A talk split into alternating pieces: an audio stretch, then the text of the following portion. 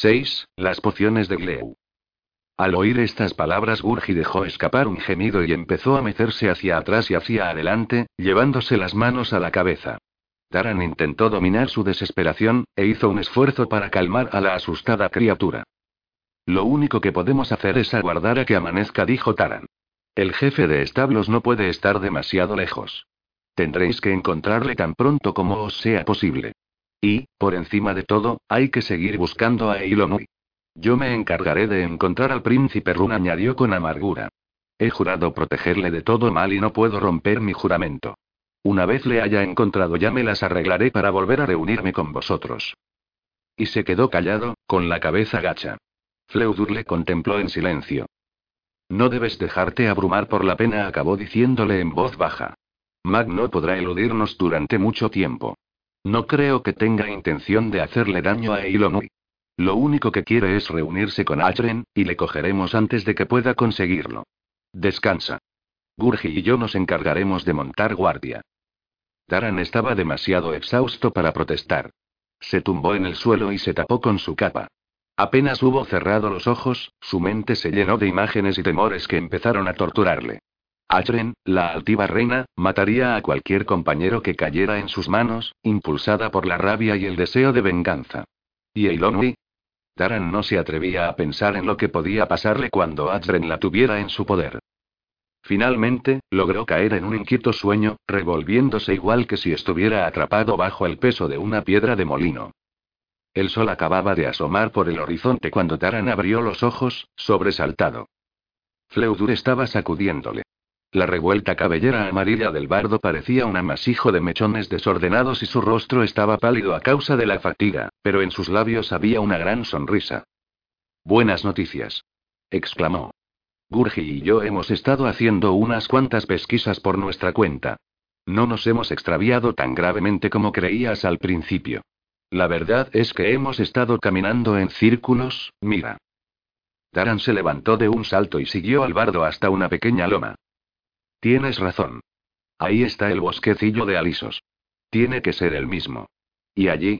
Recuerdo ese árbol caído, allí fue donde vi por última vez a Run. Vamos, añadió, iremos hasta allí juntos. Después tendréis que seguir adelante y alcanzar al resto del grupo de búsqueda. Los compañeros montaron a toda prisa en sus caballos y les hicieron galopar hacia el bosquecillo, pero antes de que llegaran a él la montura de Taran se encabritó y se desvió repentinamente hacia la izquierda. Un agudo relincho brotó de los árboles que cubrían la falda de una colina. Asombrado, Taran aflojó las riendas y dejó que el caballo siguiera galopando hacia el punto del que procedía aquel sonido. Unos instantes después divisó una silueta medio oculta por el follaje, y cuando estuvo algo más cerca reconoció a la yegua de Run. Mira. Le gritó a Fleudur, Run no puede estar lejos. Debemos de haber pasado junto a él durante la noche. Tiró de las riendas y bajó al suelo de un salto. Pero la yegua estaba sola, y al no ver por parte alguna a su jinete, Taran sintió una nueva oleada de abatimiento. La yegua, que había visto a los otros caballos, alzó la cabeza, haciendo oscilar sus crines, y dejó escapar un nervioso relincho. Temiendo lo peor, Taran echó a correr y dejó atrás a la yegua mientras que Fleudur y Gurgi desmontaban y se apresuraban a seguirle. Y lo que vio le hizo detenerse como si le hubieran golpeado. Ante él había un claro y en su centro se alzaba algo que, a primera vista, parecía una inmensa colmena hecha de paja. Fleudur logró alcanzarle y se detuvo junto a él. Taran alzó la mano en un gesto de advertencia y avanzó cautelosamente hacia la extraña choza. En cuanto estuvo más cerca de ella pudo ver que el tejado cónico de paja trenzada tenía bastantes agujeros. Junto a la choza había amontonadas unas cuantas piedras que formaban un murete, parte del cual se había derrumbado en un montón de escombros. La choza carecía de ventanas y su gruesa puerta colgaba en un ángulo bastante pronunciado de unas maltrechas bisagras de cuero. Taran se acercó un poco más. Los agujeros del tejado parecían contemplarle igual que unas órbitas vacías. Fleudur miró a su alrededor. Francamente, no tengo muchas ganas de llamar a esa puerta y preguntarle a quien pueda estar dentro si ha visto o no al príncipe de Mono, murmuró.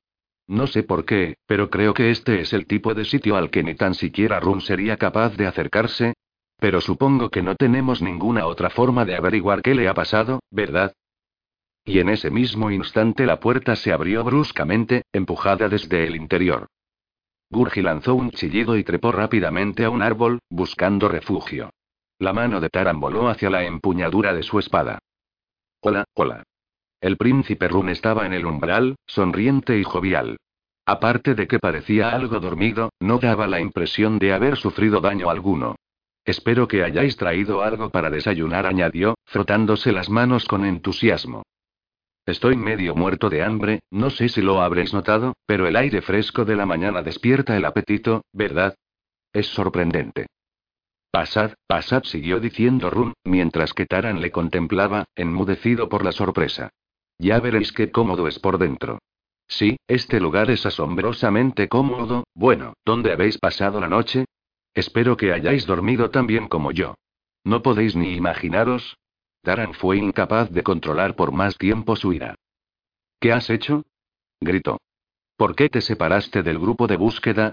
Desde luego, puedes considerarte afortunado. Podrían haberte ocurrido cosas mucho peores que el solo hecho de extraviarte. El príncipe Rum parpadeó y puso cara de perplejidad. ¿Separarme del grupo de búsqueda? preguntó. Vaya, pero si no me separé de él. Quiero decir que no lo hice a propósito, entiéndeme, me caí de la yegua y tuve que perseguirla hasta aquí. Finalmente logré encontrarla, cerca de esa choza. Ya estaba oscureciendo, así que me fui a dormir. Creo que era lo más lógico, ¿no te parece? Lo que quiero decir es, bueno, ¿por qué vas a dormir al aire libre cuando puedes tener un techo sobre tu cabeza? Y en cuanto a lo de extraviarse, siguió diciendo Run, tengo la impresión de que sois vosotros los que os habéis extraviado. Dado que soy el jefe del grupo, este tiene que seguirme y allí donde yo esté es donde hay que buscar, ¿no? Después de todo, ¿quién está al mando? Sí, estás al mando, le replicó Taran con voz irritada, y naciste para eso, ya que eres hijo de rey, pero, se calló. Un segundo más y habría revelado a gritos la promesa que le había hecho al rey Rudlum, y el juramento de proteger a su tonto hijo. Taran apretó la mandíbula. Príncipe Rum le dijo fríamente, no hace falta que nos recordéis que estamos sometidos a vuestras órdenes. Por vuestra propia seguridad, os pido que no volváis a separaros de nosotros. Y os aconsejo que os mantengáis bien alejado de las chozas desconocidas, dijo Fleur. La última vez que entré en una estuve a punto de conseguir que me convirtieran en sapo. El bardo meneó la cabeza. Sí, lo mejor es evitar ese tipo de cosas, me refiero a las chozas, añadió. Uno nunca sabe en qué tipo de problemas puede meterse, y cuando lo descubres, ya es demasiado tarde. ¿Convertirse en sapo? exclamó Rum, sin dar ni la más mínima muestra de temor. Vaya, eso podría resultar muy interesante, debería probarlo algún día. Pero no creo que haya motivos de preocupación. La choza está vacía. Y lleva mucho tiempo sin que nadie viva en ella. Bien, pues entonces debemos darnos prisa, dijo Taran, decidido a no perder de vista nunca más al príncipe Run. Debemos reunirnos inmediatamente con los otros. Tendremos que cabalgar durante bastante rato antes de alcanzarles. Enseguida. Dijo Run, que no llevaba puesto nada aparte de su camisa. Voy a recoger mis cosas. Mientras tanto, Gurgi había bajado del árbol. Su curiosidad natural logró imponerse a su sentido de la prudencia. Cruzó el claro, metió la cabeza por el umbral y, finalmente, acabó entrando en la choza. Fleudur y un impaciente Taran le siguieron unos instantes después. Taran comprobó que el príncipe estaba en lo cierto. Las mesas y bancos de madera estaban cubiertos por una gruesa capa de polvo. Una araña había tejido una enorme red en una de las esquinas del techo, pero incluso la telaraña estaba desierta. Los restos calcinados de un fuego que llevaba mucho tiempo muerto yacían sobre las agrietadas piedras de una chimenea y junto a ella, esparcido por el suelo, había un montón de cacharros y utensilios de cocina vacíos. El lugar estaba lleno de cuencos de barro y recipientes rotos. Los agujeros del techo habían dejado entrar las hojas de más de un otoño, y éstas casi habían acabado enterrando a un escabel cuyas patas estaban convertidas en astillas. En el interior de la choza reinaba el silencio. Los ruidos del bosque no lograban penetrar sus paredes. Taran, bastante nervioso, esperó a que el príncipe Run acabara de recoger sus cosas.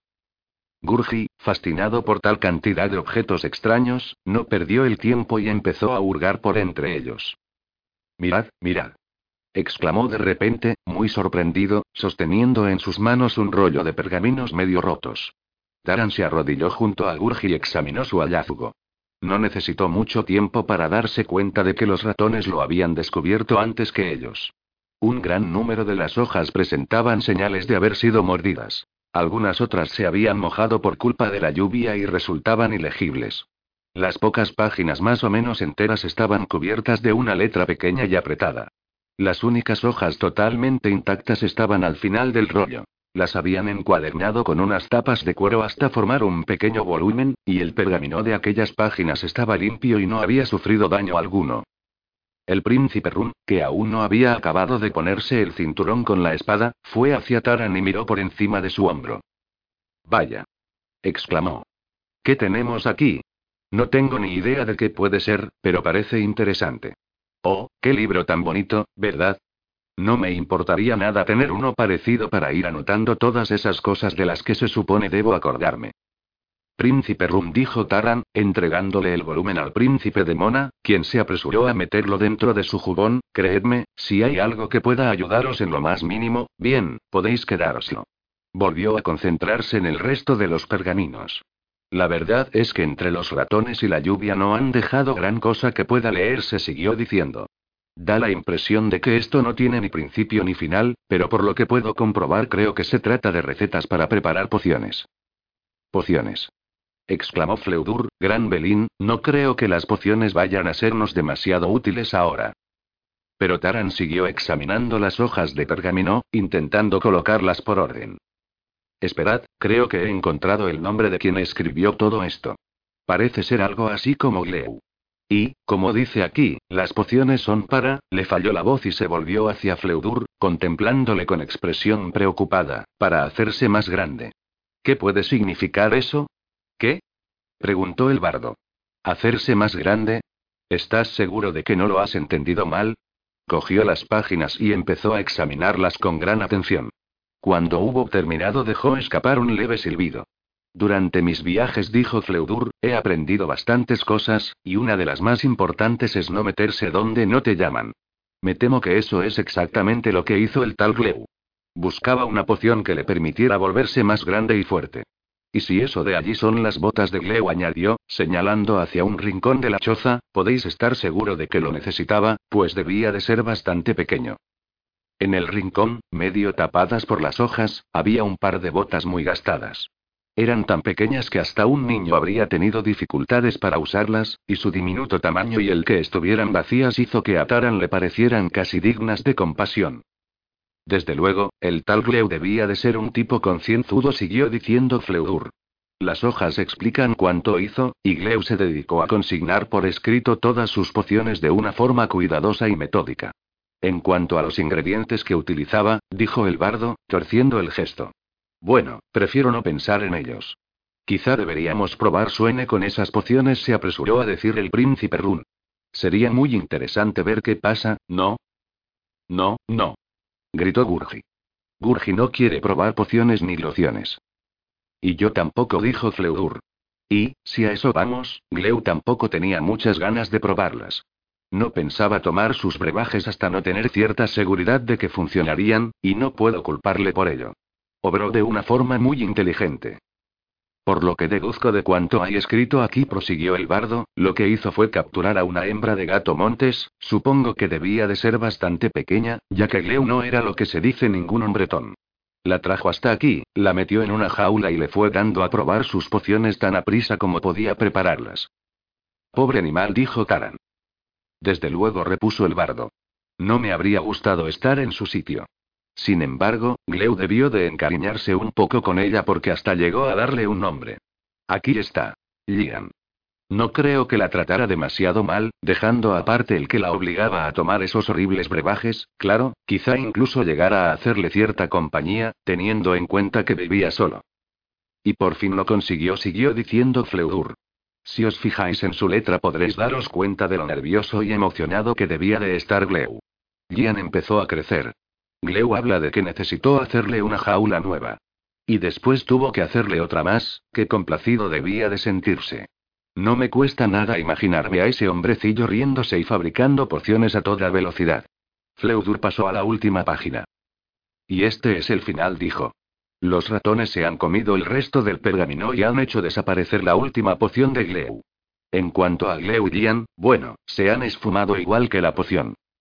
Taran contempló las botas vacías y los cacharros de cocina esparcidos por el suelo.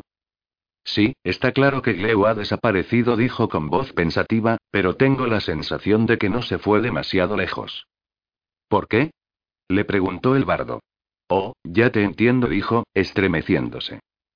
Sí, la verdad es que por el aspecto de este sitio parece que su marcha fue algo, ¿cómo podría decirlo? Repentina, eso es.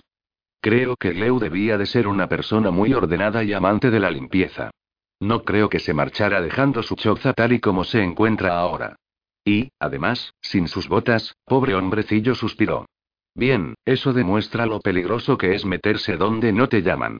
Después de haber trabajado tanto, lo único que consiguió es acabar sirviéndole de comida a su hembra de gato Montes. Y si queréis mi opinión, creo que lo más inteligente es que nos marchemos de aquí sin perder ni un instante. Taran asintió y se puso en pie. Nada más hacerlo oyeron relinchos de terror y el estruendo de unos cascos de caballo lanzados al galope. Los caballos. Gritó Taran, corriendo hacia la puerta. Antes de que pudiera llegar a ella, la puerta fue arrancada de sus goznes. Taran buscó frenéticamente su espada y retrocedió hacia el interior de la choza. Algo enorme saltó sobre él. 7. El cubil de Lian. Taran sintió como se le escapaba el arma de entre los dedos y tuvo que tirarse al suelo para esquivar el ataque. La criatura pasó sobre su cabeza dando un salto tremendo. Los compañeros se dispersaron por la choza, aterrados, mientras que la gran bestia gritaba enfurecida. La choza se llenó de hojas secas que giraban en un torbellino, y por entre la confusión de bancos y escabeles que caían al suelo Taran vio a Fleudur subiéndose de un salto a la mesa. Al hacerlo se enredó con la telaraña y consiguió que ésta le cubriera de la cabeza a los pies. El príncipe Run, que había intentado vanamente trepar por la chimenea, se agazapó entre las cenizas del suelo. Gurgi se había encogido hasta hacerse lo más pequeño posible y tenía la espalda pegada a un rincón. Socorro, oh, socorro. Estaba gritando, salvad la pobre y tierna cabeza de Gurgi de los arañazos y los golpes. Es Gian. exclamó Taran. Puedes estar seguro de que es ella. Chilló Fleur. Y ahora que la veo, no me cuesta nada creer que Gleu lleva mucho tiempo digerido. Un tembloroso y ronco gruñido brotó de la garganta de la criatura y ésta se quedó inmóvil durante unos segundos, como si no supiera en qué dirección lanzarse al ataque. Taran, sentado en el suelo, pudo ver por primera vez qué aspecto tenía aquella bestia feroz. Aunque Gleu había dejado escrito que Gian iba creciendo, Taran jamás habría podido imaginarse a una hembra de gato montes tan grande. Gian tenía la altura de un caballo pero era más esbelta y larga. Su cola, más gruesa que el brazo de Taran, parecía ocupar por sí sola la mayor parte del espacio de la choza. Su cuerpo estaba cubierto de un espeso pelaje dorado en el que se veían manchas negras y anaranjadas. Tenía el vientre blanco con manchones negros. Mechones de vello brotaban de sus orejas y unos mechones todavía más espesos se curvaban junto a sus poderosas fauces. Sus largos bigotes no paraban de moverse. Sus brillantes ojos amarillos iban velozmente de un compañero a otro. Gian tensó los labios, dejando ver unos afilados dientes blancos, y Taran tuvo la seguridad de que la gata montesa era capaz de engullir todo lo que le viniera en gana. La gata gigante volvió su gran cabeza hacia Taran y avanzó sinuosamente hacia él. Fleudur desenvainó su espada y saltó de la mesa, arrastrando consigo la telaraña, gritando a pleno pulmón y enarbolando su ar. Gian giró sobre sí misma en una fracción de segundo. Su cola golpeó a Taran, haciéndole caer nuevamente al suelo. La enorme pata de Gian cruzó el aire igual que un rayo antes de que Fleudur hubiera tenido tiempo de lanzar un mandoble. El movimiento fue tan rápido que los ojos de Taran no lograron seguirlo. Lo único que pudo ver claramente fue cómo el arma de latón y Tobardo salía volando por los aires y acababa yendo a parar al umbral, mientras que Fleudur caía de espaldas. Gian se volvió nuevamente hacia Taran soltando un bufido y con lo que parecía un suave encogimiento de sus poderosos flancos. Se agazapó, alargando el cuello, y sus bigotes temblaron con cada paso que daba acercándose a él. Taran contuvo el aliento. No osaba mover ni un solo músculo. Gian empezó a dar vueltas a su alrededor, olisqueándole ruidosamente. Por el rabillo del ojo Taran pudo ver al bardo, que intentaba ponerse en pie, y le hizo una seña indicándole que se estuviera quieto. Creo que siente curiosidad. No parece muy enfadada, susurró Taran. De lo contrario ya nos habría hecho pedazos a todos. No os mováis. Quizá acabe marchándose. Me alegra mucho oírte decir eso, replicó Fleudur con un hilo de voz. Lo recordaré cuando me esté comiendo. Será un gran consuelo. No creo que tenga hambre, dijo Taran. Si se ha pasado la noche cazando, debe de tener la barriga bien llena. Tanto peor para nosotros, dijo Fleur. Nos mantendrá aquí dentro hasta que vuelva a tener apetito. Estoy seguro de que esta es la primera vez que consigue tener cuatro cenas completas listas y esperándole dentro de su mismo cubil, suspiró, meneando la cabeza. Cuando estaba en mi reino me pasaba el día dando migas a los pájaros, pero jamás creí que yo mismo acabaría siendo una especie de miga, si comprendes lo que quiero decir. Gian acabó tumbándose en el umbral. Humedeció una de sus enormes garras con la lengua y empezó a pasársela por encima de la oreja. Estaba tan absorta en aquella labor que daba la impresión de haber olvidado la presencia de los compañeros y Taran no pudo evitar contemplarla, fascinado, pese al miedo que sentía. Cada gesto de Gian, incluso el más leve, estaba cargado de un terrible poder. Taran vio brillar su vello dorado, iluminado por los rayos de sol que entraban por el hueco de la puerta, y comprendió la potencia de los músculos que se ocultaban bajo él. Estaba seguro de que Gian podía ser tan rápida como Melindras. Pero sabía que también podía ser mortífera, y aunque en aquellos momentos no parecía tener ganas de hacerles daño a los compañeros, su estado de ánimo podía alterarse en cuestión de segundos. Taran miró a su alrededor, buscando desesperadamente una forma de recobrar la libertad o, al menos, de recuperar sus armas. Fleudur murmuró, haz algo de ruido, no mucho pero sí el suficiente para que Jean te mire. ¿Cómo? Le preguntó el bardo, perplejo, ¿quieres que me mire? No te preocupes, no tardará en hacerlo. Me alegra que todavía no se le haya ocurrido. Pero, pese a sus palabras, movió los pies, rascando el suelo con las botas. Gian irguió las orejas y clavó sus ojos en el bardo. Taran, agazapado, avanzó tan silenciosamente como pudo hacia Gian, alargando la mano. Sus dedos buscaron cautelosamente su espada, que había caído casi junto a las patas de Gian. La gata le golpeó, rápida como el rayo, haciéndole caer de espaldas. Taran, aterrado, comprendió que si hubiera tenido las garras fuera Gian no solo habría conseguido quedarse con su arma, sino también con su cabeza. No hay esperanza, amigo mío, dijo Fleur. Es más rápida que cualquiera de nosotros. No podemos seguir perdiendo el tiempo. exclamó Taran, cada segundo es precioso. Oh, desde luego, replicó el bardo, y los segundos se van haciendo más y más preciosos porque cada vez tenemos menos. Estoy empezando a envidiar a la princesa Ilonui. Puede que Max sea una sucia araña repugnante y todo eso, pero si la alternativa es enfrentarse a un montón de garras y dientes, bueno, preferiría luchar contra él que contra Lian. No, no suspiró, creo que me contentaré con sacarles el máximo provecho posible a mis últimos momentos. Taran, desesperado, se llevó las manos a la frente.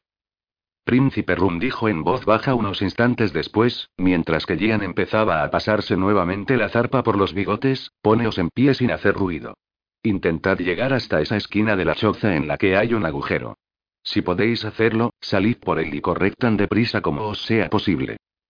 El príncipe de Mona asintió, pero apenas se puso en pie, Gian le miró, dejando escapar un gruñido de advertencia. El príncipe Rum parpadeó y volvió a sentarse. Gian se había quedado quieta y estaba mirando fijamente a los compañeros. Gran Belín. Susurró Fleur. No hagas que se ponga nerviosa. Lo único que conseguirás es despertarle el apetito.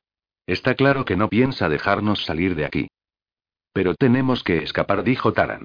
¿Por qué no intentamos lanzarnos sobre ella todos a la vez? Quizá uno de nosotros logre huir. Fleudur meneó la cabeza. Primero despacharía al resto y después no le costaría nada atrapar a ese superviviente solitario, replicó. Déjame pensar, déjame pensar, frunció el ceño, se llevó la mano a la espalda y cogió su arpa. Lian, que no había parado de gruñir, le miró fijamente pero no se movió. Tocar siempre me ha relajado mucho, explicó Fleudur, apoyando el instrumento en su hombro y pasando las manos sobre las cuerdas del arpa. No sé si eso hará que se me ocurra alguna idea. Pero si toco, al menos la situación dejará de parecerme tan espantosa. Una suave melodía brotó del arpa, y Gian empezó a emitir un ruido de lo más peculiar. Gran Belín exclamó Fleudur, dejando de tocar. Casi me había olvidado de ella. Puede que a mí me relaje, pero quién sabe qué efectos tendrá la música sobre una hembra de gato montes. Gian dejó escapar un extraño maullido que casi parecía una súplica.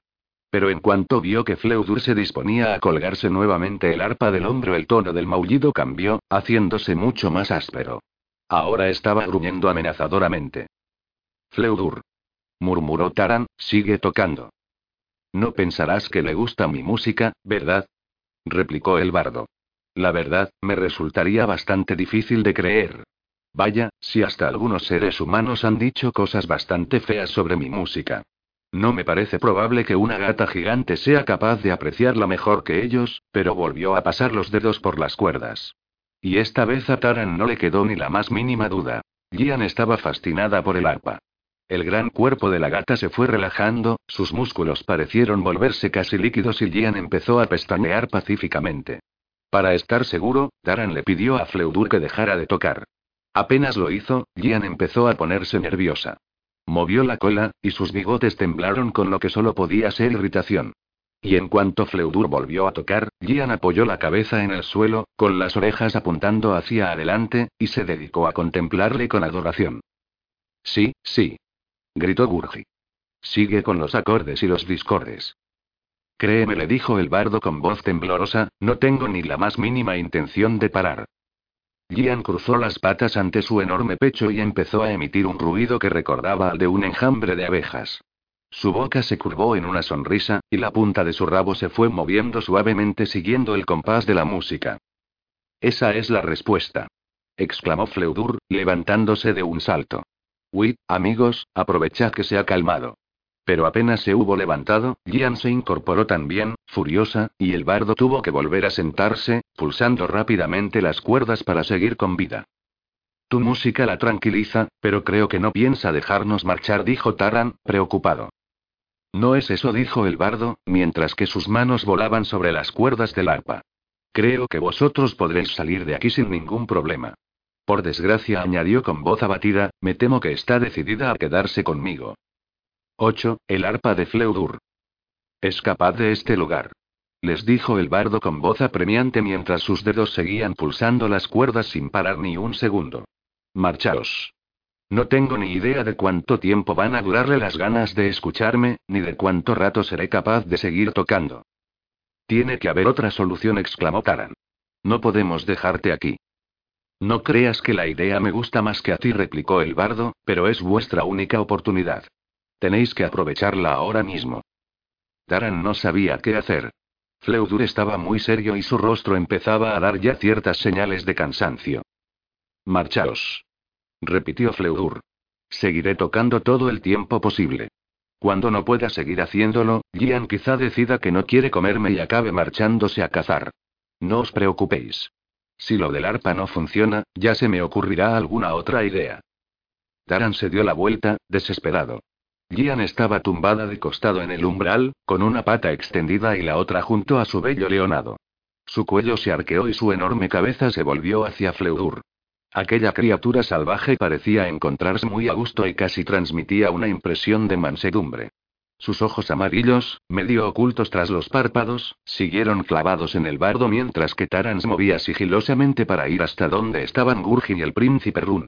La espada de Taran seguía junto a las otras armas, bajo su pata, y Taran no se atrevió a hacer ningún intento de recuperarla, pues temía romper el hechizo creado por el arpa de Fleudur.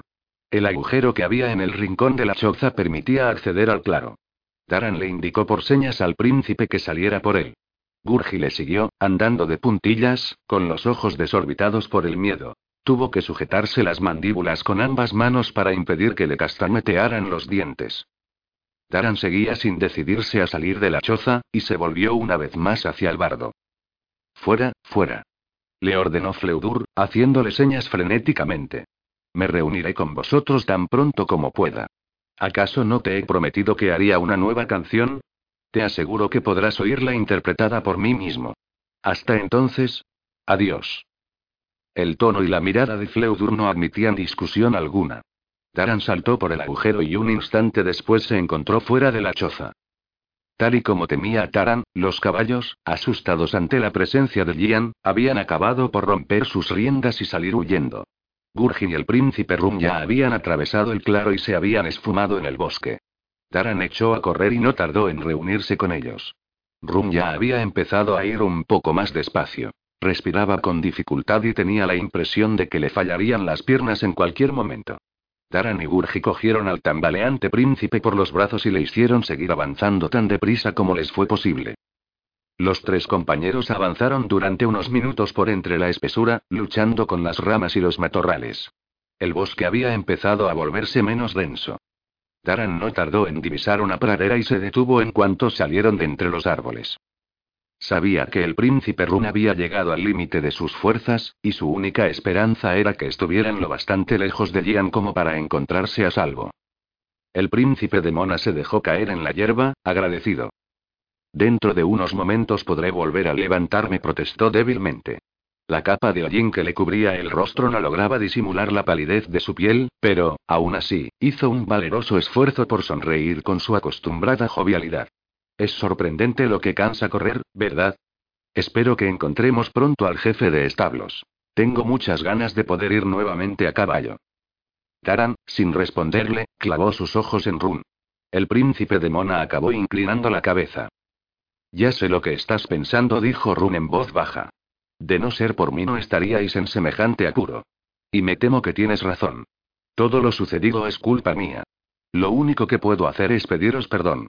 La verdad, no soy lo que se dice una lumbrera, añadió Run, sonriendo con tristeza. Hasta mi vieja nodriza solía decir que era capaz de tropezar con mis pies. Pero no creáis que me gusta ser tan torpe. No es lo que la gente espera de un príncipe, no fui yo quien pidió nacer teniendo sangre real, eso al menos no es culpa mía. Pero dado que así ocurrió, bueno, mi mayor deseo es llegar a ser digno de ese linaje. Si lo deseas acabarás consiguiéndolo, respondió Taran, sintiéndose extrañamente conmovido por la franqueza del príncipe de Mona, y sintiendo también una considerable vergüenza ante el mal concepto en que había tenido hasta ahora a Run. Soy yo quien debe pedirte perdón. Si envidiaba tu rango es porque creía que lo considerabas un mero regalo de la fortuna y lo aceptabas como algo caído del cielo. Acabas de decir una gran verdad. Si un hombre quiere ser digno de ocupar una posición en la vida, sea la que sea, antes debe esforzarse por ser realmente un hombre. Sí, eso es justo lo que quería decir, se apresuró a responder Run. Y por eso mismo tenemos que encontrar lo más deprisa posible al jefe de establos. ¿No lo comprendéis? Tenía la esperanza de que al menos sabría hacer una cosa bien. Quiero.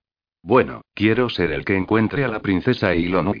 Después de todo, voy a casarme con ella. Taran le miró, asombrado. ¿Cómo lo sabes? Creía que solo tus padres. Oh, el castillo siempre está lleno de rumores y de vez en cuando oigo un poco más de lo que se supone debo saber, replicó Run. Supe que estaban planeando un matrimonio incluso antes de que mandaran a buscar a la princesa Ilonui para traerla a Mona. Ahora lo único importante es la seguridad de Ilonui, empezó a decir Taran, y no supo muy bien cómo continuar, pues en lo más hondo de su corazón sabía que anhelaba ser el salvador de Ilonui tanto como lo deseaba Run. Pero comprendía que había llegado el momento de tomar una decisión ineludible.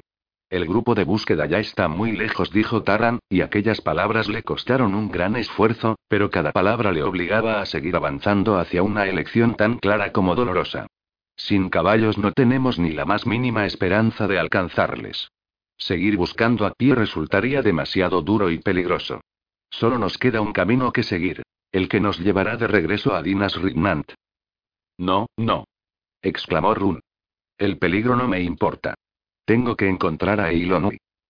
Príncipe Run, tengo que deciros una cosa, añadió Taran, procurando hablar con la máxima dulzura posible. Vuestro padre me hizo prometer que os protegería de todo mal, y yo le di mi juramento de que así lo haría.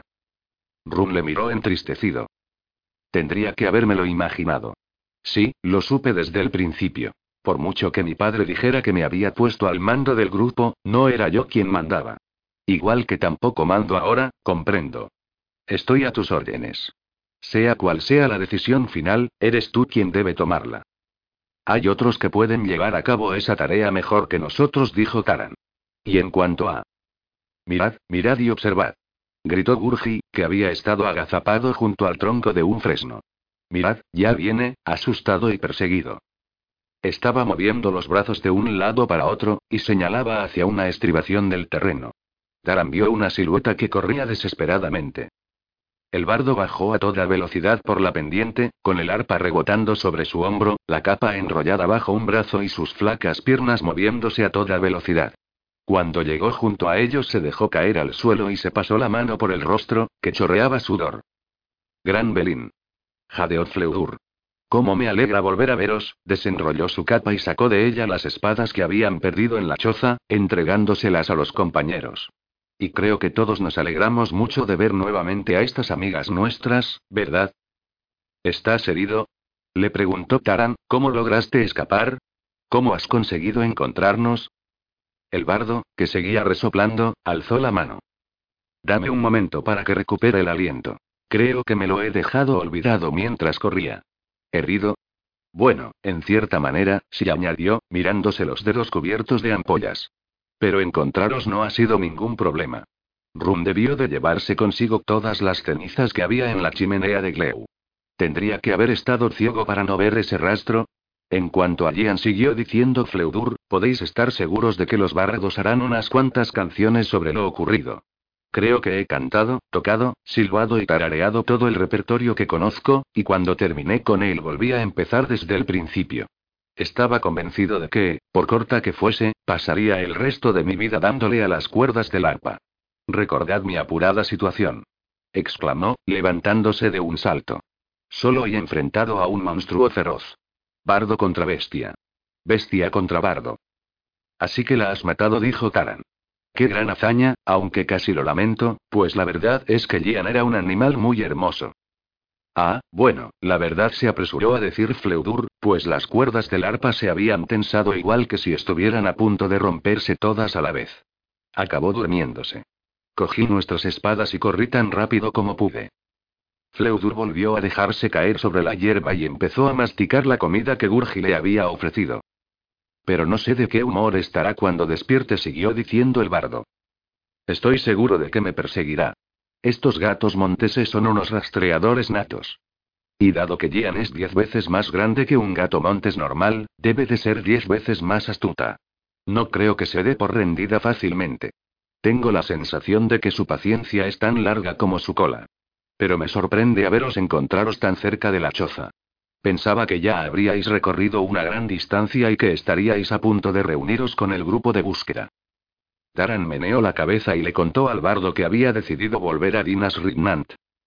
Supongo que es lo mejor, admitió Fleudur de mala gana. Especialmente ahora, con Gian rondando por aquí. Taran examinó las colinas buscando el sendero más seguro y fácil de seguir, y contuvo el aliento. Un punto oscuro se movía en el cielo. Trazó unos cuantos círculos sobre ellos y un instante después se dejó caer en línea recta hacia los compañeros. Escau. Taran echó a correr hacia adelante, extendiendo los brazos. El cuervo siguió bajando y se posó en su muñeca.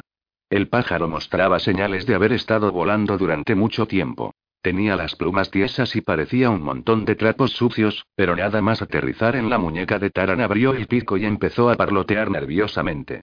Eilonui. Graznokau. Eilonui. 9. La suerte de Run. La ha encontrado.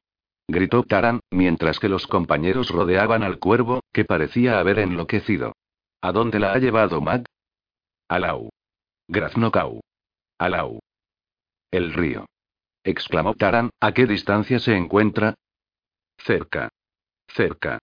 Replicó Kau. Ahora ya podemos olvidarnos de volver a Dinas Rignant, exclamó el príncipe Run. Mag está en nuestras manos. Dentro de nada habremos conseguido rescatar a la princesa. Siempre que antes Gian no consiga echarnos la zarpa encima, murmuró Fleur. Se volvió hacia Taran.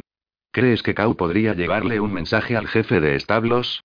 La verdad, no me importa confesar que me sentiría bastante más seguro teniendo unos cuantos guerreros a mi espalda. Perder más tiempo sería muy arriesgado, respondió Taran. El príncipe Rum tiene razón.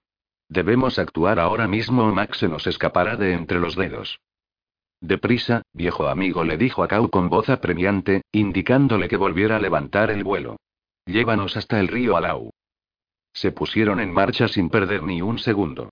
El cuervo revoloteaba de un árbol a otro, parloteando impacientemente hasta que los compañeros lograban alcanzarle. Entonces, lanzándose de nuevo al aire, Kau seguía volando en la dirección que deseaba verles tomar. Taran sabía que el cuervo estaba haciendo cuanto podía para sacarles de las colinas con la mayor rapidez posible. Pero el bosque y la maleza formaban una barrera tan espesa que en muchas ocasiones los compañeros se vieron obligados a desenvainar sus espadas y abrirse paso por entre ella a mandobles. Su avance no se vio facilitado hasta bien entrada la tarde, cuando Kau les guió a través de una llanura que no tardó en convertirse en una serie de hondonadas cubiertas de guijarros. La hierba escaseaba y había muchas zonas de tierra desnuda en la que se veían esparcidos peñascos blancos como la tiza que parecían mojones dejados por gigantes. Con todos los guerreros de Rudlum registrando Mona, ¿cómo es posible que esa araña haya logrado escapársenos durante tanto tiempo? exclamó Fleudur, irritado, mientras empezaban a descender hacia el río. Maga ha sido más astuto de lo que pensábamos, dijo Taran con amargura. Estoy seguro de que se llevó a Eilonu y a las colinas de París, pero debió de permanecer escondido sin hacer ningún movimiento hasta saber que el grupo de búsqueda le había dejado atrás. Villano. Bufó Fleudur. Sí, eso debió de ser. Mientras que todos nosotros nos íbamos alejando más y más del castillo, el maldito mag esperaba cómodamente en su escondite a que hubiéramos pasado de largo dejándole atrás. No importa, pronto le tendremos en nuestras manos y le haremos pagar bien cara esa estratagema. Kau, que estaba volando en círculo sobre las cabezas de los compañeros, se había ido poniendo cada vez más nervioso y de su pico empezó a brotar una ronca serie de graznidos. Taran vio bajo ellos el brillo de las aguas del Arau. Kau se lanzó en línea recta hacia el río. Los compañeros bajaron corriendo por la cuesta, con el príncipe Rum jadeando y resoplando detrás de ellos. Kau se posó en una rama y empezó a mover frenéticamente las alas. Taran sintió que el corazón le daba un vuelco. No se veía rastro alguno de Ilonu y. Fleudur. Gritó, poniendo una rodilla en tierra, deprisa. Aquí hay huellas de caballos. Dos, por lo menos. Fue siguiendo el rastro durante unos cuantos metros y acabó deteniéndose, perplejo. Mirad esto, le dijo al bardo y a Gurgi, que ya habían logrado alcanzarle. Las huellas de los dos caballos van por caminos diferentes. No entiendo qué puede haber ocurrido, príncipe Rum gritó, ¿podéis ver algo? Pero el príncipe de Mona no le respondió. Taran se levantó de un asalto y giró sobre sí mismo. Run. gritó. Pero el príncipe había desaparecido. Ha vuelto a perderse gritó Taran, enfurecido. Ese maldito idiota. ¿Dónde se ha metido? Los tres compañeros corrieron hacia la orilla, llamando a gritos al príncipe. Taran ya estaba a punto de partir en su búsqueda cuando el príncipe de Mona apareció de pronto tras un macizo de sauces. Hola, hola. Rum corrió hacia ellos, sonriéndoles con una inmensa satisfacción, y antes de que el aliviado pero aún irritado Taran pudiera reñirle, les dijo: Fijaos en esto. Sorprendente. Realmente asombroso. El príncipe Run alargó la mano hacia ellos. En su palma reposaba el juguete de Ilonui. Taran contempló la esfera dorada con el corazón latiendo a toda velocidad. ¿Dónde la habéis encontrado? Oh, allí arriba respondió Run, señalando una roca cubierta de musgo. Vi que todos habíais empezado a buscar huellas de caballos y pensé que lo mejor sería buscar por otro sitio, así ahorraríamos algo de tiempo. Y esto es lo que encontré. Le entregó el juguete a Taran, y este se lo guardó cuidadosamente dentro del jubón. Ha conseguido llevarnos hasta nuevas huellas, dijo Fleudur, examinando la hierba. Algo bastante grande y plano ha sido arrastrado por encima de este sitio. Se rascó el mentón, pensativo. Me pregunto si, un bote, quizá. ¿Será posible que esa araña maligna tuviera preparado un bote? No me sorprendería nada enterarme de que lo había planeado todo antes de que Ilonui llegara a Mona. Taran fue hacia la orilla. Veo huellas de pasos, les dijo. El suelo está lleno de señales. Eilonui debió de luchar con él, sí, aquí mismo. Y supongo que aquí fue donde se le cayó el juguete. Abatido, contempló la caudalosa y rápida corriente del Alau. Sí, Fleudur, has interpretado bien las señales, dijo. Mac tenía un bote escondido. Soltó a los caballos y permitió que se fueran al galope. Taran se quedó inmóvil durante unos momentos, contemplando las turbulentas aguas, y acabó desenvainando su espada. Vamos, echadme una mano, le gritó a Gurgi al bardo mientras echaba a correr hacia los sauces. ¿Eh? ¿Qué piensas hacer? Gritó Rum mientras Taran empezaba a cortar las ramas más bajas de un tronco. ¿Vas a encender una hoguera? No creo que haga mucha falta. Podemos construir una balsa, replicó Taran, arrojando las ramas cortadas al suelo. El río ayudó a Mac. Ahora nos ayudará a nosotros. Los compañeros arrancaron lianas de los troncos y las usaron para unir las ramas cortadas, alargando aquellos improvisados cordajes con tiras hechas de sus propias ropas. La balsa no tardó en quedar lista, aunque no parecía muy marinera y recordaba más a un haz de leña para el fuego que a una auténtica balsa. Taran estaba haciendo los últimos nudos en las lianas y las tiras de tela cuando Gurgi dejó escapar un chillido de temor. Taran se levantó de un salto y giró en redondo mientras que Gurgi agitaba frenéticamente los brazos señalando hacia los árboles que había junto a la orilla. Gian salió del bosque. La inmensa hembra de gato monte se quedó inmóvil un par de segundos, con una pata levantada, agitando la cola, y sus ojos llameantes se clavaron en los compañeros haciéndoles retroceder, aterrorizados. La balsa. Gritó Taran. Tenemos que meterla en el río. Cogió un extremo de la balsa y empezó a tirar de él para llevarla al agua. Gurgi corrió en su ayuda sin parar de chillar. El príncipe Run hacía cuanto podía para echarle una mano. Pero el bardo ya se había metido en el agua, con la corriente hasta las caderas, y estaba tirando frenéticamente de las ramas. Gian miró al bardo. Sus bigotes temblaron suavemente y sus velludas orejas se inclinaron hacia adelante. De su garganta brotó algo que no era un rugido salvaje, sino una nota casi musical llena de duda y vacilación. Un instante después fue hacia ellos, moviéndose velozmente sobre sus inmensas patas acolchadas, con un brillo extraño en la mirada. Y, ronroneando a toda potencia, la gran gata fue en línea recta hacia el bardo. Gran Belín. Chilló Fleudur. Quiere que vuelva con ella. Kau, que había estado todo el rato posado en una rama baja, movió sus alas y se lanzó contra Lian. Mientras graznaba y chillaba con toda la potencia de sus pulmones, el cuervo empezó a revolotear delante de la asombrada bestia. Lian se detuvo y dejó escapar un rugido de irritación. Kau pasó a unos centímetros de la inmensa cabeza de Lian, rozándola con sus alas y propinándole unos cuantos golpes con su agudo pico. Cogida por sorpresa, Gian apoyó los cuartos traseros en el suelo y se dispuso a enfrentarse al cuervo. Kau giró sobre sí mismo y volvió a lanzarse sobre ella. Gian dio un salto, con las garras fuera, propinándole un terrible zarpazo. Una nube de plumas llenó el aire y Taran gritó, aterrado, pero un instante después vio que el cuervo seguía intacto y se disponía a lanzarse de nuevo sobre Gian. Kau empezó a bailotear burlonamente ante su rostro, igual que una gran avispa negra, como desafiándole a que le cogiera, moviendo las alas delante de su hocico, para acabar alejándose otra vez de ella. Su nuevo ataque le trajo tan cerca de los dientes de Gian que estos se cerraron sobre una de las plumas de su cola, pero Kau logró cogerle uno de los bigotes con el pico y se lo retorció. Lian, olvidándose del bardo y de los compañeros que seguían luchando con la balsa, dejó escapar un maullido de irritación y empezó a perseguir al cuervo, que había alzado el vuelo apartándose de la orilla y dirigiéndose hacia el bosque.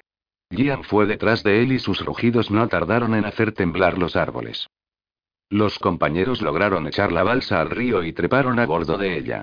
La corriente se apoderó de la balsa y la hizo girar en redondo, faltando muy poco para que ésta volcara antes de que Taran tuviera tiempo de meter una pértiga en el agua. Fleudur y Gurgi consiguieron apartar la balsa de un peñasco con el que estaban a punto de chocar. El príncipe Run, calado hasta los huesos, remaba desesperadamente con las manos. Un instante después la balsa logró enderezarse y los compañeros empezaron a deslizarse con rapidez corriente abajo. Fleudur, que tenía la cara tan pálida como la de un muerto, dejó escapar un suspiro de alivio. Estaba convencido de que me había pillado. Creedme, estoy seguro de que no podría aguantar otra sesión de arpa como la anterior. Espero que Kau logre salir bien librado, añadió con una expresión de preocupación en el rostro. No te preocupes, Kau sabrá encontrarnos, le tranquilizó Taran. Es lo bastante listo como para mantenerse fuera del alcance de Gian hasta tener la seguridad de que estamos a salvo. Si Gian decide perseguirle, creo que será ella quien se lleve la peor parte. Fleudura sintió, ladeó la cabeza y miró por encima de su hombro. Bueno, realmente, es la primera vez que mi música despierta un, eh, bueno, un entusiasmo tan grande, dijo con algo que casi era pena en su voz. Si no fuera por lo peligroso que resulta, casi lo consideraría un cumplido. Él gritó el príncipe Run, agazapado en la parte delantera de la balsa, no es que pretenda criticaros después del esfuerzo que os habéis tomado, pero creo que algo se está rompiendo. Taran, que había estado muy concentrado en el problema de guiar la balsa, miró hacia abajo, alarmado. Las lianas, anudadas a toda prisa, estaban empezando a ceder. Los rápidos hacían temblar la balsa. Taran hundió su pértiga al máximo, buscando el fondo del río, intentando detenerla. La corriente siguió impulsándoles y las ramas empezaron a partirse en dos mientras que el agua entraba por las grietas que había entre rama y rama. Una de las lianas se rompió y la balsa perdió primero una rama y luego otra. Taran arrojó a un lado la pértiga, que ya no servía de nada, gritando a los compañeros que debían abandonar la balsa. Agarró al príncipe Rum por el jubón y se lanzó al río. El príncipe Rum se hundió en el agua, manoteando y debatiéndose frenéticamente. Agarró con más fuerza al casi ahogado príncipe y luchó por volver a la superficie. Logró cogerse a un peñasco con la mano que tenía libre y, finalmente, encontró un buen asidero entre las piedras. Después, tirando de él con todas sus fuerzas, llevó a Run hasta la orilla y le depositó en ella. Gurgi y Fleudur habían conseguido sujetarse a los restos de la balsa y estaban llevándola hacia una parte del río menos profunda. El príncipe Rum logró sentarse y miró algo consternado a su alrededor. Creo que nunca había estado tan cerca de ahogarme, jadeó. Siempre me había preguntado qué se sentiría, pero la verdad es que no me quedan ganas de averiguarlo. ¿Ahogarse? dijo Fleudur, mientras contemplaba los restos de la balsa, si solo fuera eso. Todo nuestro esfuerzo ha sido inútil. Taran se puso en pie, luchando con el agotamiento. Casi todas las ramas siguen enteras. Cortaremos más lianas y haremos otra balsa. Los desanimados compañeros se concentraron en la tarea de reparar la balsa, que había quedado esparcida a lo largo de la orilla. Necesitaron bastante más tiempo que la primera vez, pues aquí apenas si había árboles y las lianas escaseaban. El príncipe de Mona había encontrado un cañizo y Taran vio cómo tiraba de él, intentando arrancarlo del suelo. Cuando volvió a mirarle, un instante después, Run había desaparecido. Taran dejó caer el puñado de lianas que sostenía, lanzó un grito de alarma y corrió hacia allí, llamando desesperadamente a Run. El bardo alzó la mirada. No, otra vez no. exclamó. Si caminara por un campo en el que hubiese un sola piedra, estoy convencido de que sabría tropezar con ella. Un flam es hombre paciente, pero incluso su paciencia tiene límites. Pese a sus palabras, corrió hacia Taran, que ya estaba arrodillándose junto al cañizo. Allí donde había estado Rum se veía un agujero. El príncipe de Mona se había esfumado. 10. La caverna. Sin hacer caso al grito de advertencia lanzado por Fleudur, Taran saltó dentro del agujero y se encontró cayendo sobre un montón de raíces medio rotas. Allí el agujero se hacía un poco más grande, convirtiéndose en una especie de pozo. Taran le dijo al bardo que le trajera unas cuentas lianas, se dejó caer por el pozo y aterrizó junto a Run, que estaba inconsciente y sangraba profusamente por una herida de la sien. Taran intentó levantarle. El extremo de la liana apareció sobre su cabeza. Taran lo cogió, atándolo por debajo de los hombros del príncipe, y le gritó a Fleudur y a Gurgi que tiraran de él. La liana se fue tensando cada vez más, y se partió. Una lluvia de tierra y guijarros cayó por el agujero. Cuidado. Gritó Taran. El suelo está a punto de hundirse. Me temo que tienes razón, le respondió Fleudur. Y, en tal caso, creo que sería mejor que bajáramos a echarte una mano. Taran vio las suelas de las botas de Fleudur que caían con gran velocidad hacia él. El bardo aterrizó con un gruñido y Gurgi, cuya cabeza daba la impresión de haber recogido casi toda la tierra suelta del pozo, apareció unos instantes después junto a él. Los párpados del príncipe Rums movieron levemente. Hola, hola. Murmuró, ¿qué ha pasado? Esas raíces debían de ser increíblemente largas. Las aguas del río han debilitado esta parte de las orillas, dijo Taran. Cuando te tiraste, el peso de tu cuerpo y la tensión crearon este agujero. No temas, se apresuró a añadir, enseguida te sacaremos. Ayúdanos a darte la vuelta. ¿Puedes moverte? El príncipe asintió, apretando la mandíbula y, con la ayuda de los compañeros, empezó a trepar lenta y laboriosamente por la pared del pozo. Pero apenas había logrado llegar hasta la mitad cuando perdió pie. Taran corrió hacia él para detener su caída. Rum agitó frenéticamente las manos, logró agarrarse a una raíz y se quedó suspendido en el aire durante unos segundos. La raíz acabó desprendiéndose y Rum cayó al suelo. La tierra gruñó sordamente y las paredes del pozo se derrumbaron sobre ellos. Taran alzó los brazos, intentando protegerse del diluvio de tierra y guijarros. Cayó de espaldas y el suelo se resquebrajó bajo sus pies, esfumándose y precipitándole en la nada. Algo chocó contra él, dejándole aturdido. Tenía la nariz y la boca llenas de tierra. Con los pulmones a punto de estallar, Taran luchó contra aquel peso que intentaba arrebatarle la vida. Solo entonces se dio cuenta de que había dejado de caer. La cabeza seguía dándole vueltas, pero aún así logró retorcerse y empezó a abrirse paso por entre la tierra y los cascotes. Finalmente, logró liberarse y pudo volver a respirar. Se dejó caer sobre un suelo de roca ligeramente inclinado, jadeando, tembloroso, perdido en una oscuridad tan profunda que le pareció estar ahogándose en ella. Por fin, cuando hubo recobrado las fuerzas suficientes para levantar la cabeza, intentó vanamente distinguir algo por entre las sombras que llenaban sus ojos. Gritó llamando a los compañeros, pero no obtuvo respuesta alguna. Su voz resonaba con un extraño eco apagado. Desesperado, volvió a gritar. Hola, hola. Chilló otra voz. Príncipe Run. Llamó Taran. ¿Dónde estás?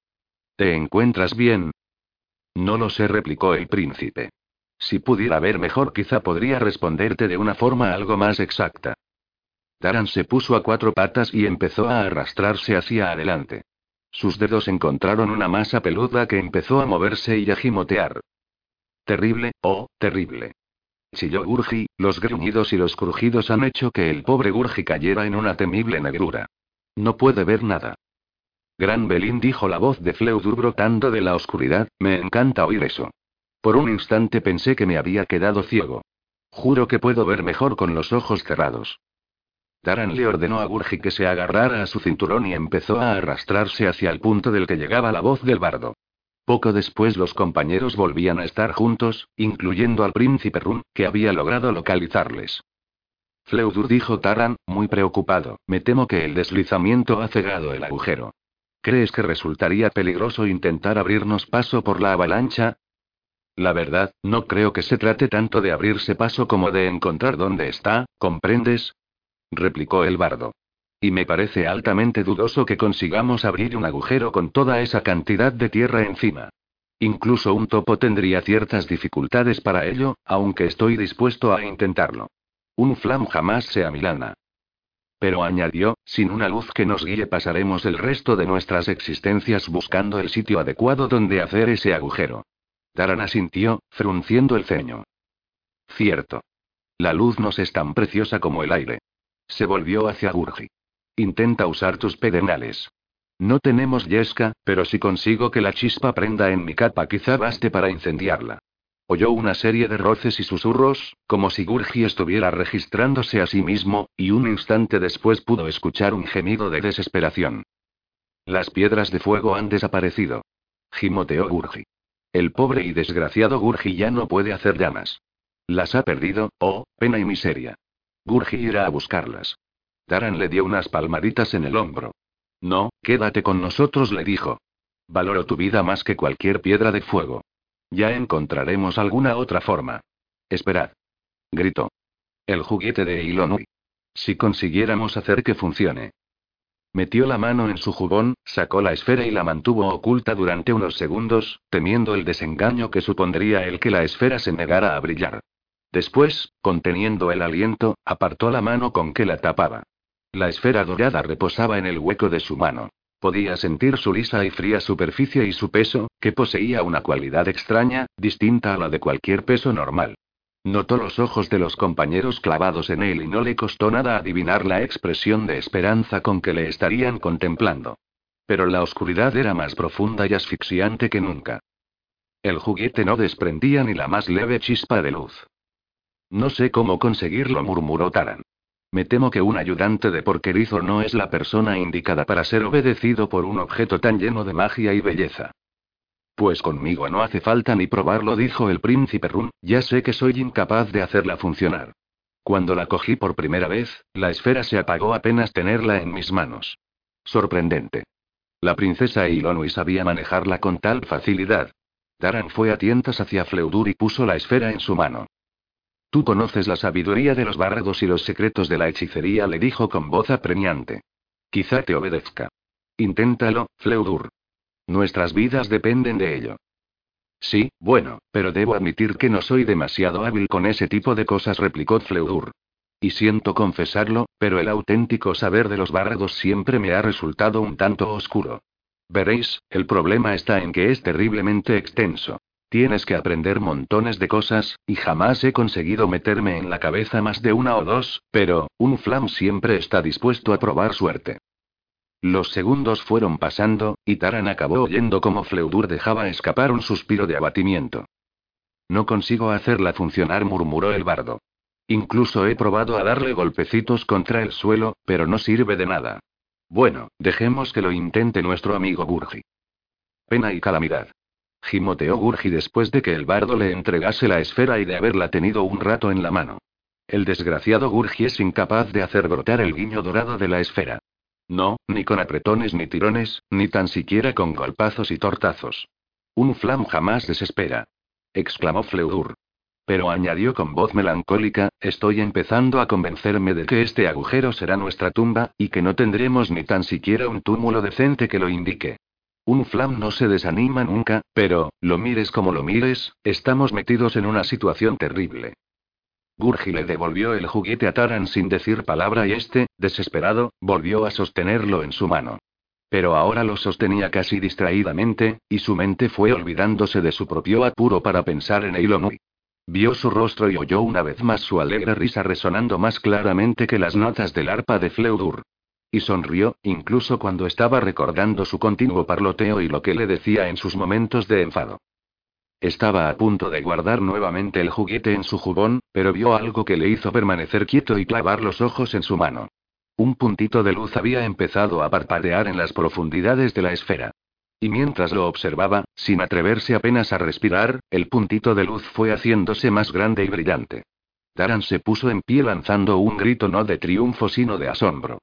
Rayos de una luz dorada brotaban ahora de la esfera, débiles pero sin mostrar señal alguna de que quisieran apagarse. Temblando, alzó la esfera sobre su cabeza. Ah, el buen amo nos ha salvado.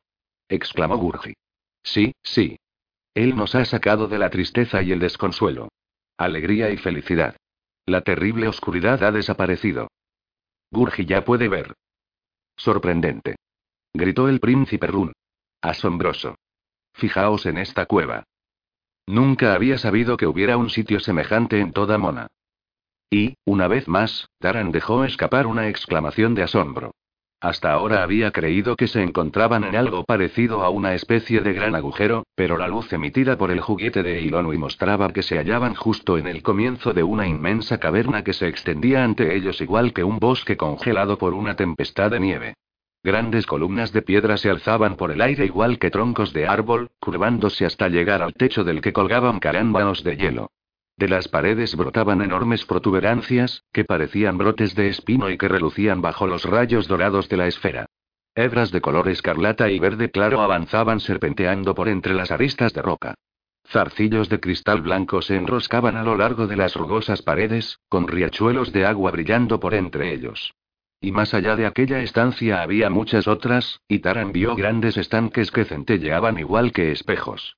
Algunos de ellos desprendían un apagado resplandor verdoso, mientras que otros brillaban con una pálida claridad azulada. ¿Qué hemos encontrado? murmuró Taran. ¿Es posible que esto sea parte del reino del pueblo rubio? Fleudur meneó la cabeza. Cierto, el pueblo rubio tiene túneles y cavernas allí donde menos te lo esperarías, pero dudo mucho que esto forme parte de sus dominios. No veo señal alguna de vida. Gurgi no había dicho nada, pero no paraba de contemplar la caverna con los ojos a punto de salirse de sus órbitas. El príncipe Rum se puso en pie, con una sonrisa de placer en el rostro. Vaya, esto es realmente increíble. Dijo. Tendré que hablarle de esta caverna a mi padre. Estoy seguro de que querrá mostrársela a las visitas. Sería una pena mantener oculta toda esta belleza. Sí, es un lugar maravilloso, afirmó Taran en voz baja.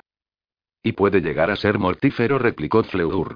Un flam siempre sabe disfrutar del paisaje, es una de las ventajas de ser un bardo y estar yendo continuamente de un lado para otro, pero prefiere disfrutarlo desde, bueno, desde el exterior, no sé si me explico con claridad, y creo que es allí donde deberíamos estar, y tan deprisa como podamos.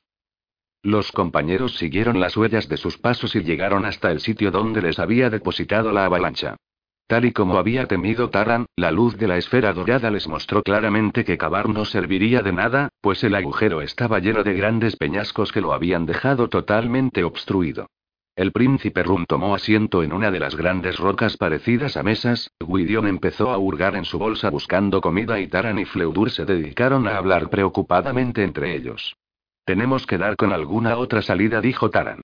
El rey Rudlum y sus hombres jamás lograrán encontrar a Ilonui. Somos los únicos que sabemos hacia dónde ha ido Matt. Cierto, por desgracia, replicó Fleudur con voz lúgubre.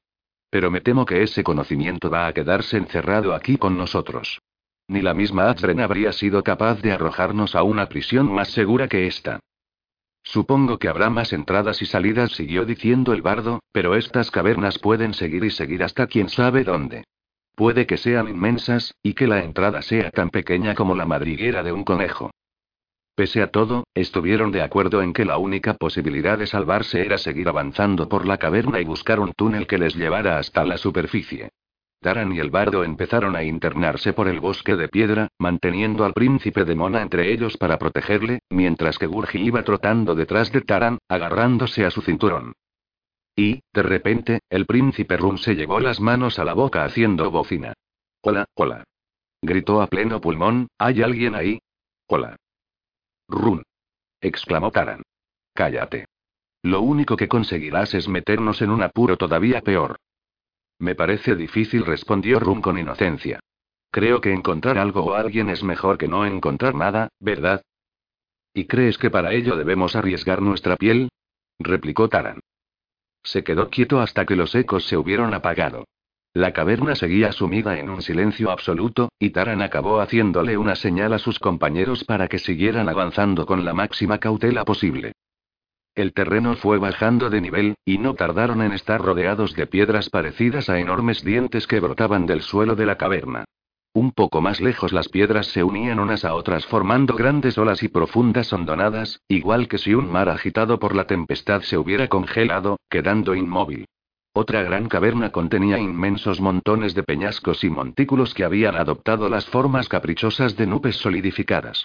Cuando llegaron hasta ellas, los compañeros decidieron descansar un rato, pues el sendero se había ido haciendo más angosto y difícil. La atmósfera se había vuelto fría y opresiva, tan estancada como las aguas de un pantano, y la humedad estaba empezando a calarles los huesos. Taran les apremió a ponerse en pie, deseando encontrar un túnel que llevara hacia arriba, pero cada vez más convencido de que su búsqueda resultaría larga y laboriosa. Una breve mirada al rostro de Fleudur le dijo a Taran que el bardo compartía sus temores. Qué extraño, ¿verdad? dijo Rum señalando hacia una gran roca. Y, ciertamente, aquella roca tenía una de las formas más raras que Taran había visto en toda la caverna, pues se parecía a un huevo de gallina que asomara de un nido. La piedra, blanca y lisa, tenía la parte superior un tanto puntiaguda y sobre ella se veían retazos de líquen. Era casi tan alta como Taran. Lo que a primera vista había dado la impresión de ser un nido, no era más que un montón de hebras descoloridas que parecían estar suspendidas en equilibrio al borde de un precipicio. Asombroso. exclamó Rum, que había insistido en acercarse más al borde para echar un vistazo. Pero si no es una roca. Se volvió hacia los compañeros, muy sorprendido. Resulta increíble, pero es casi igual que... Taran agarró al sorprendido Rum y le hizo retroceder con tal brusquedad que el príncipe a punto estuvo de caerse. Gurgi dejó escapar un chillido de terror. El huevo había empezado a moverse. Un instante después vieron aparecer dos ojos incoloros que ardían en una cara tan blanca como el vientre de un pez muerto. Las cejas estaban cubiertas de cristalitos relucientes. De las grandes orejas abombadas colgaban cintas de moho y musgo que iban extendiéndose por la barba que brotaba bajo una nariz bulbosa. Los compañeros se acurrucaron contra la pared, desenvainando sus espadas. La enorme cabeza siguió subiendo y subiendo hasta que Taran pudo ver el ñaco cuello al que estaba unida. Criaturas ridículas y lamentables, temblad ante mí. Gritó el ser mientras de su garganta brotaba una especie de burbujeo ahogado. Temblad, os digo. Soy Leu. Soy Leu.